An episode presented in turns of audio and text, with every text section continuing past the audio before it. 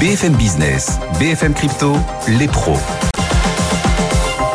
L'avenir est le seul endroit où on en est tous certains, oui, de passer le restant de nos jours. L'avenir a donc son rendez-vous, l'avenir à travers les blockchains qui sans doute contiennent une fraction de notre avenir commun et les cryptos chaque vendredi à 16h35. Ils sont là. Alexandre Stachenko aujourd'hui avec nous. Bonjour Alexandre. Bonjour Guillaume. Cofondateur de Blockchain Partner, directeur blockchain et crypto de KPMG France. Owen nous a rejoint aussi, Owen Simonin à la tête de sa chaîne YouTube Asher. Bonjour Owen. Bonjour et à la tête de Meria. Et puis Xavier aussi avec nous, Xavier Fenot pour Interactive Trading. Salut Xavier. Bonjour Guillaume. Ravi de vous retrouver. Un super mois de janvier pour euh, le marché de crypto après l'année euh, l'année 2022 bien sûr très compliquée. Super mois de janvier. Pourvu que ça dure, doivent se dire euh, les investisseurs. Cette hausse ressemble à vos yeux plus à un rebond technique ou à, ou à un début de vraie reprise sur des bases solides, Xavier? Bah, c'est vrai qu'on commence l'année en fanfare, hein, 40% de hausse sur le Bitcoin, 32% de hausse sur l'Ether, qui nous fait une hausse globale si on prend l'ensemble du marché crypto, 33% de hausse sur le mois de janvier. Alors bien entendu, hein, certaines cryptos font trois fois mieux, d'autres trois fois moins bien. Alors à quoi c'est dû déjà? Bah, La bonne tenue des anciens plus historiques 2017-2018, support long terme. Malgré l'affaire FTX, cette zone a tenu, défendue par les acheteurs. On a eu une phase de digestion qui a quand même duré deux mois.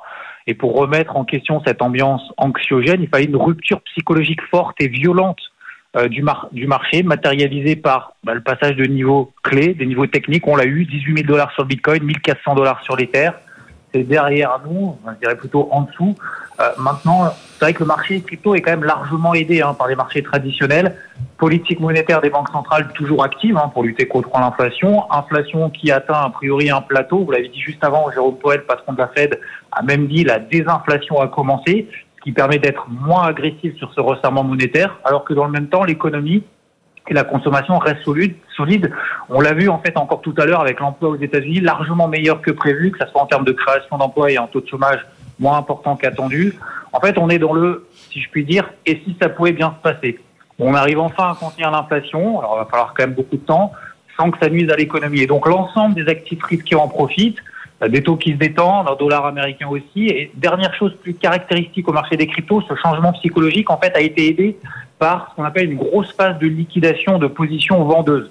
Les vendeurs à effet de levier, alors à ne jamais faire, hein, entre parenthèses, bah, se font mal, euh, se rachètent par contrainte d'un marché qui ne baisse plus, qui commence à remonter, ça accentue encore un peu plus un, un, mouvement positif de marché, et ça a aidé en fait à avoir cette rupture technique et psychologique passant de anxiogène à positif et pas encore euphorique. Et justement, ce qui me fait dire pour le moment que nous ne sommes pas dans une simplement dans un rebond technique et c'est qu'on suit déjà les marchés traditionnels qui sont particulièrement solides et qu'il n'y a pas d'euphorie. Parce que si on regarde l'indice Fear and Greed Index, on ne pointe pas encore à des niveaux extrêmes d'euphorie. Donc, euh, oui, rebond important, technique d'abord, plus solide parce qu'on latéralise pour le moment sans se faire peur, moins de volatilité à court terme, alors sans oublier hein, qu'une étincelle euh, peut avoir lieu à tout moment quand même, retenons les leçons 2022. Effectivement, et euh, rester très prudent bien sûr et, distant sur les mouvements à court terme, euh, que ce soit sur les marchés traditionnels ou encore sur les cryptos, sur lesquels on rappelle qu'il ne faut investir que l'argent que l'on est prêt à perdre. Marché toujours très spéculatif. Est-ce que vous estimez néanmoins que le potentiel de cette reprise est, est encore important alors qu'on a déjà pris 40% sur le Bitcoin au mois de janvier? Bah oui, on peut aller plus haut, hein, pourquoi pas. La tendance est aussi à rendez On n'a aucun signal de faiblesse. Alors, vous venez de le dire, je vais quand même mesurer mes propos parce que bah, faut toujours être prêt à avoir tort. Hein, et c'est pour ça que plutôt que de deviner où s'arrêtera cette phase de hausse de marché, eh, déjà j'ai pas de bout de cristal, personne n'en a. Je préfère travailler en fait avec un marché en phase de reprise et ce jusqu'à ce que le marché nous signale que cette tendance s'épuise plutôt que de deviner la suite.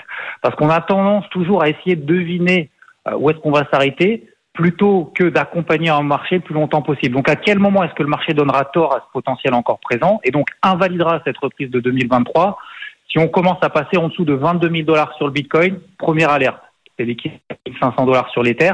Si on se réinstalle sous 1400 dollars sur l'Ether, 20 000 dollars sur le Bitcoin, là le marché va nous signaler qu'il y a un problème.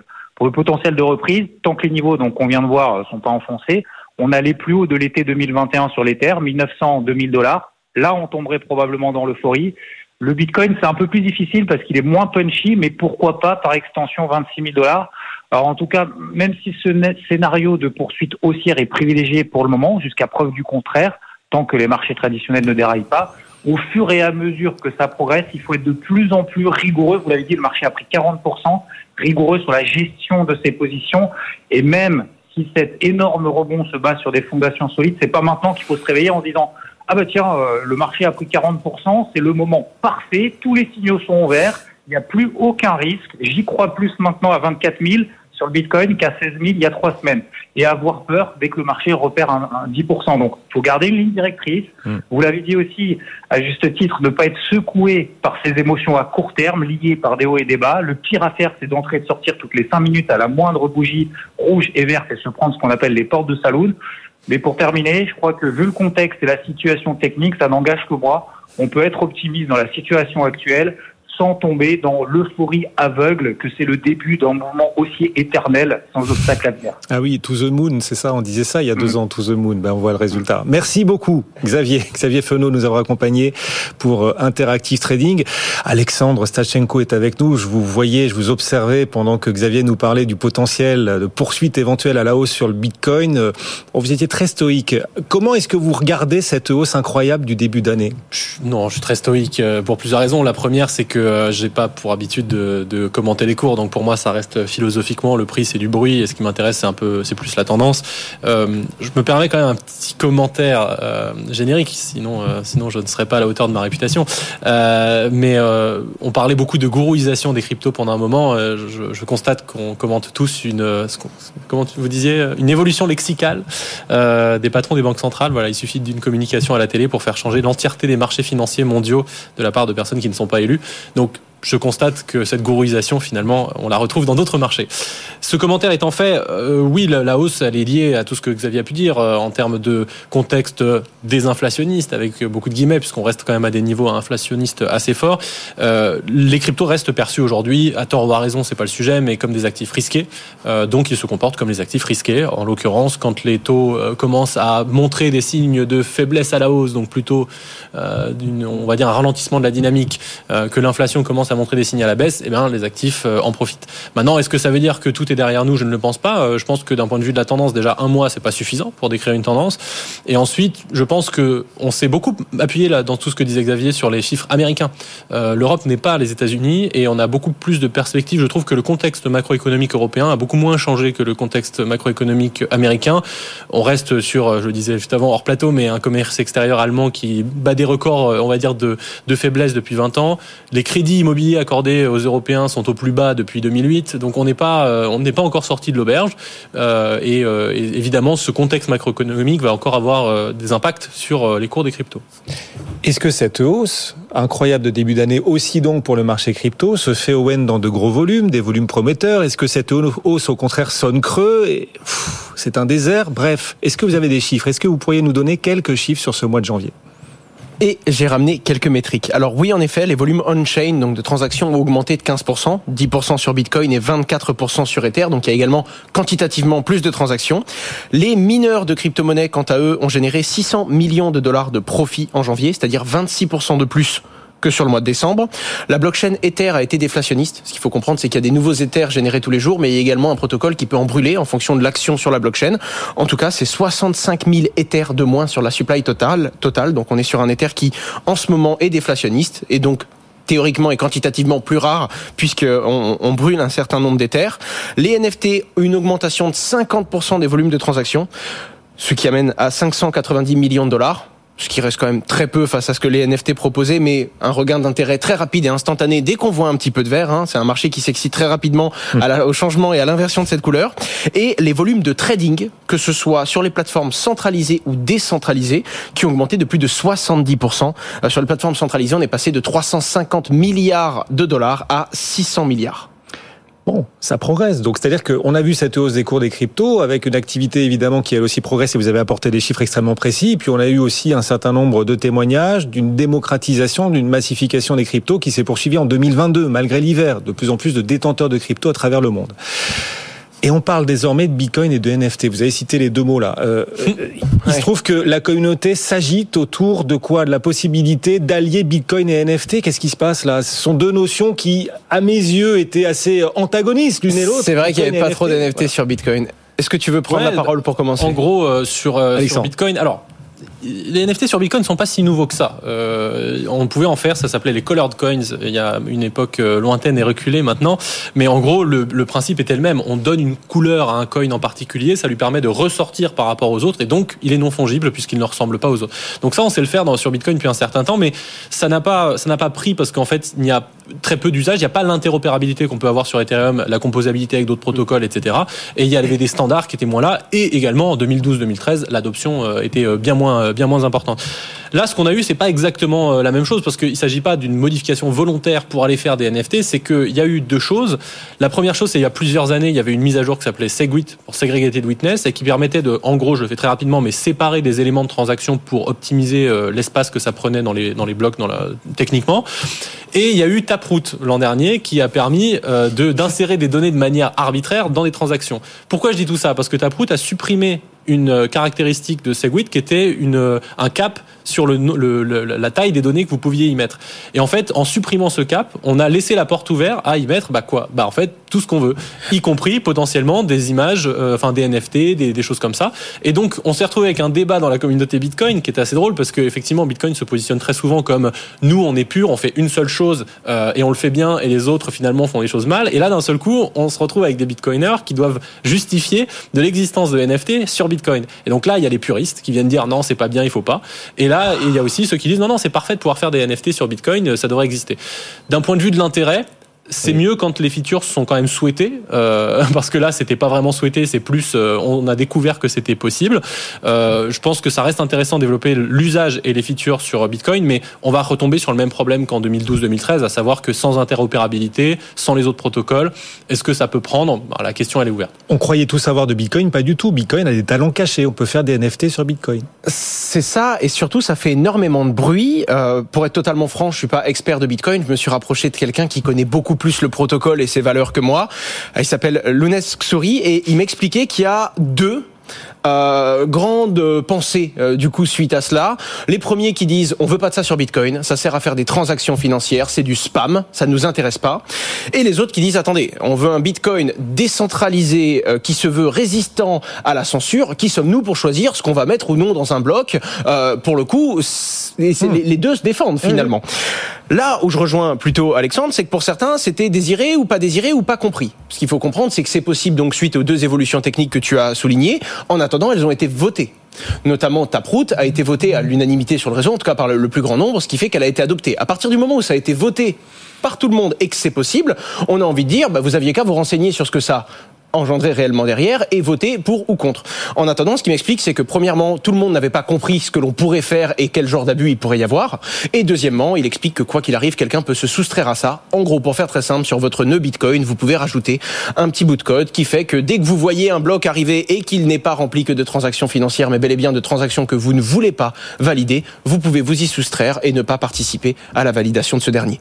Enfin bref, ça a posé des grosses questions, aussi bien techniques qu'idéologiques dans la communauté Bitcoin. Et j'ajoute un dernier élément, peut-être pour tempérer tout ce qu'on est en train de se dire. Cette mise à jour de Taproot, aujourd'hui, c'est 5% des transactions à peine qui l'utilisent. Donc ça reste très marginal. C'est pas mal 5%, non? C'est pas mal, d'autant que ce discours de c'est à peine X, on le disait la même chose sur Segwit il y a encore quelques années, maintenant c'est devenu majoritaire. Mais c'est juste pour dire tout de suite maintenant, c'est peu.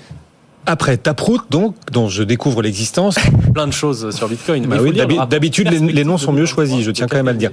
Après Taproot, Top Gun qui aussi très belle transition qui aussi s'intéresse aux crypto non pas le film mais l'armée de l'air américaine la vraie pourquoi l'armée de l'air américaine Owen s'intéresse-t-elle aux crypto comment ça se manifeste? Est-ce que Owen Tom Cruise vous a murmuré une explication à l'oreille? Tom ne me murmure rien. en attendant, euh, la, la, la, US Air Force, du coup, l'armée de l'air américaine, a investi 30 millions de dollars dans la blockchain indirectement, puisqu'ils ont investi 30 millions de dollars dans une société qui fournit des solutions et qui se base sur la blockchain. Cette société s'appelle Simba, et l'objectif, c'est d'améliorer toute la chaîne d'approvisionnement. La responsable de cette opération explique également que ça va permettre de limiter des erreurs humaines qui ont des coûts catastrophiques dans ce genre d'approvisionnement. Ils expliquent que l'armée travaille depuis déjà plusieurs années avec la technologie de la blockchain et des crypto-monnaies, notamment sur la sécurité des données, et qu'aujourd'hui, ils décident d'accélérer réellement le mouvement, de pouvoir mettre justement plus de fonds, plus de moyens pour non seulement pouvoir continuer d'explorer qu'est-ce qui est possible de faire avec la blockchain, mais également pouvoir dès maintenant proposer des solutions utiles qui pourraient leur permettre de régler certains de leurs problèmes. Et donc l'armée de l'air américaine, la vraie, s'intéresse de plus en plus à son tour aux, cryptos. Les blockchains peuvent être transparentes, c'est l'argument massue d'ailleurs de, de la communauté pour expliquer que non, ce qu'on fait par exemple sur Bitcoin ne peut pas totalement passer incognito, les blockchains sont transparentes. Mais il existe également des blockchains privées pour des besoins spécifiques, par exemple les besoins de certaines entreprises.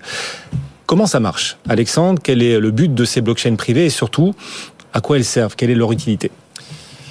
J'ai été sur ce plateau euh, il y a quelques mois à expliquer euh, l'oraison funèbre des blockchains privées. Donc, euh, je pense que vous mangez votre chapeau. Je, non, je mange pas mon chapeau du tout. Je vais réexpliquer ce que j'avais déjà dit. Mais les blockchains, en fait, il y a eu une grande confusion qui est faite sur les cryptos, qui a été que pendant un moment, on a remplacé, on a fait une métonymie, on a remplacé le contenant par son contenu, et, et on s'est dit, bah la blockchain c'est formidable, mais la crypto ça l'est moins. Et donc, on va refaire des blockchains, mais on va éliminer le, la crypto, qui en fait embêtait, était tabou, etc., pour faire des registres distribués, partagés, sur lesquels on va pouvoir euh, faire des choses formidables. Le problème, c'est que Beaucoup de gens sont confusés avec ça parce que l'innovation qu'a apporté Bitcoin en 2009 n'est pas technique. Je rappelle à tout le monde que le mot blockchain, il existe depuis 1982 par un certain David Chaum qui a écrit dans un papier académique une chaîne de blocs. Donc on connaît ce concept-là depuis 40 ans. Qu'est-ce qu'on en a fait entre 82 et 2009 Pas grand-chose. Pourquoi? Parce que chaîner des blocs entre eux, formidable, pour garantir de la data, formidable, mais encore faut-il faire confiance à celui qui héberge cette chaîne de blocs. Donc on retourne sur le problème de confiance initiale, donc ça sert plus à grand chose. Ce qu'a fait Bitcoin, c'est qu'ils ont, ils ont, Satoshi Nakamoto, il a assemblé la cryptographie symétrique, le pair à pair, la blockchain, certes, mais aussi l'incitation économique. Et c'est ça qui permet l'incensurabilité, qui est la vraie valeur ajoutée des cryptos. Donc on a eu pendant les précédentes années toute une vague d'entreprises de, qui essayaient effectivement de faire de la blockchain sans crypto, mais ce qu'on constate depuis l'an dernier, depuis l'année d'avant, c'est qu'en fait cette vague elle est en train de s'arrêter parce que tout le monde constate qu'après avoir mis 100 millions, 500 millions, 1 milliard d'investissements dans ces trucs-là, quel projet a réussi?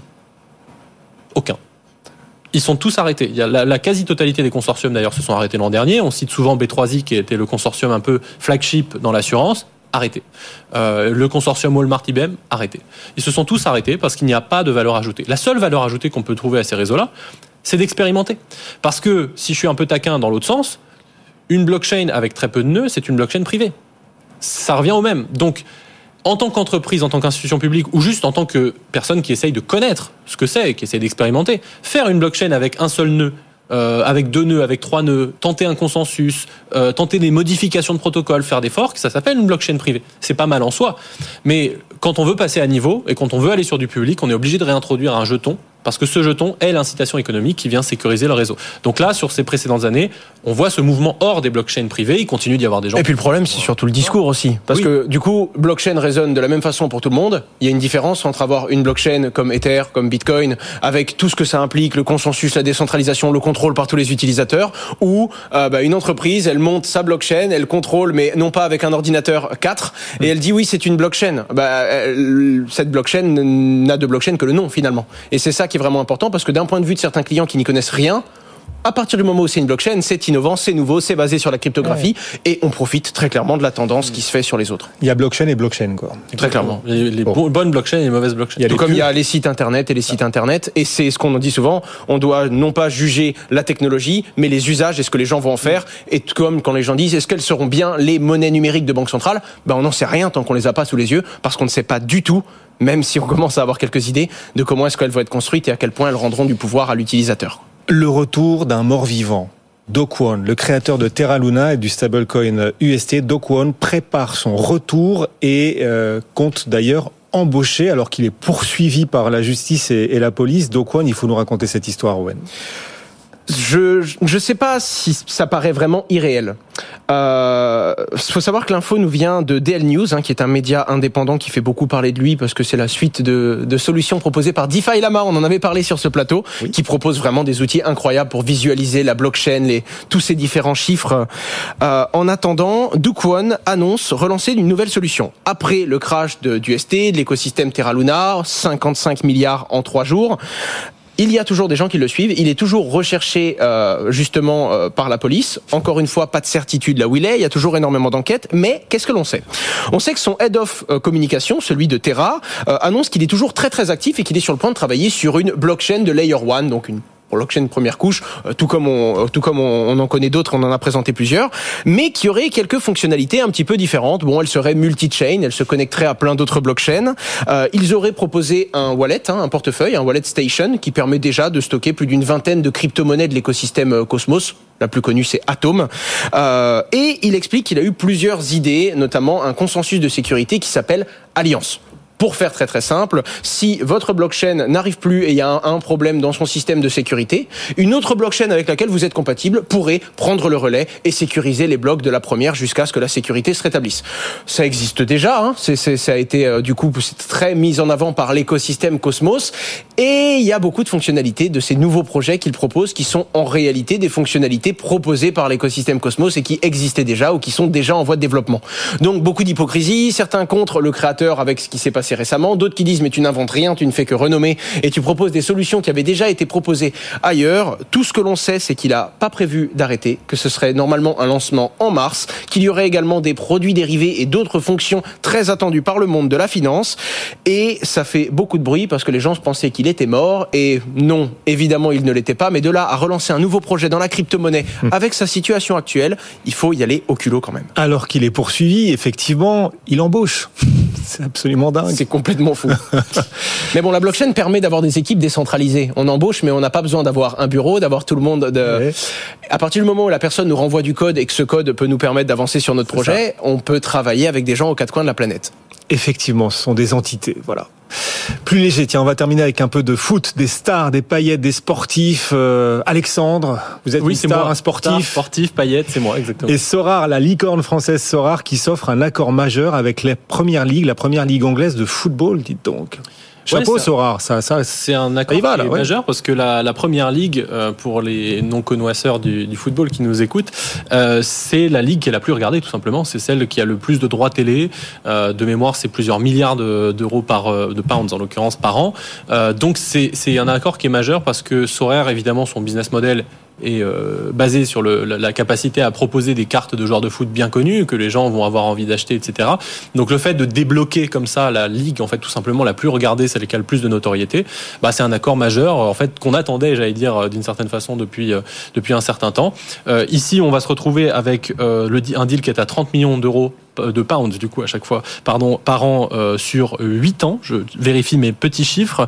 Euh, et on a aussi euh, eu l'occasion de communiquer enfin ils ont eu l'occasion de communiquer sur le changement un peu de, typologie de leurs utilisateurs dans le dans le, dans le, dans le même par la même occasion. À savoir qu'aujourd'hui la, la quasi totalité des utilisateurs de Sorare en fait ne payent pas. Et on se retrouve sur je fais le, pont avec le sujet des droits télé on se retrouve un peu avec le même business model des droits télé à savoir la quasi totalité des gens ne payaient pas au départ parce qu'on avait des grands diffuseurs publics ou en tout cas qui proposaient des chaînes accessibles gratuitement. Et aujourd'hui, on est passé à, des opérateurs privés qui fournissent des services contre un abonnement, etc. Donc il y a ce sujet de, de des joueurs de Sorare. Euh, quelle proportion Est-ce que ça va être un modèle freemium? Est-ce qu'ils vont rester sur un modèle où ils veulent faire que, que des utilisateurs payants. Il y a plein de questions qui se posent euh, et qui sont réouvertes avec ce partenariat dans la première ligue. Et de plus en plus de sportifs et de célébrités, Owen, continuent de recourir aux NFT pour se connecter à leur communauté. Ça continue, cette dynamique reste en place? Oui, et surtout j'ai fait la liste un petit peu des projets qui se sont qui ont été signés et c'est complètement fou parce que quand on dézoome, on voit quand même beaucoup de grands noms. Euh, Manchester United qui lance quelque chose sur Tezos, euh, PMU en France qui lance des NFT, euh, Cristiano Ronaldo avec Binance, Mbappé avec Sorare, les différents fan tokens sur Chiliz, qu'on a eu Porsche qui s'est lancé très récemment. Alors des initiatives plus ou moins réussies ou plus ou moins totalement échouées, peu importe, les plus grands noms se sont lancés. On a toujours de l'intérêt. Évidemment, ça fait peur parce qu'il y a moins d'argent, même si au mois de janvier on a un petit peu de lumière. Quoi qu'il en soit, une chose est dans les esprits des plus grands groupes. Si c'est pas maintenant, ce sera peut-être pour demain, mais à un moment ou à un autre, que ce soit de la spéculation ou non, les NFT permettront d'avoir un outil qui permettra de lier des liens différents avec la communauté et les clients de la marque. À quand un NFT acheteur Non mais. C'est une très très grosse question, mais ah. je ne suis pas prêt à y ah. répondre et je pense réellement à faire ce soir. que ce ne serait pas nécessaire et que ça ne servirait à rien quand c'est pas un faux acheteur qui en distribue et qui les vend sous la table. Ah bon Oh oui, malheureusement. Bon, un NFT Stash, Stashenko, non C'est prévu là, c'est Q1 2023. Non, pas. Mais vous êtes nos NFT à nous, chaque vendredi, nos talents non fongibles, nos non-fungible talents. Merci beaucoup à tous les deux. Ouais, je l'avais préparé, j'avoue. Alexandre Stashenko et Owen Simonin, alias Asher. Merci messieurs. Bon retour. Dans un instant, la séance du jour, on accélère à la hausse le CAC 40 sur un nouveau plus haut de l'année, 7214 points. Dividende réinvesti, on est sur un nouveau plus haut historique aujourd'hui. Oui, c'est une séance de hausse. Le CAC gagne 0,7%. On vous explique tout dans une poignée de secondes juste après la pause. À tout de suite.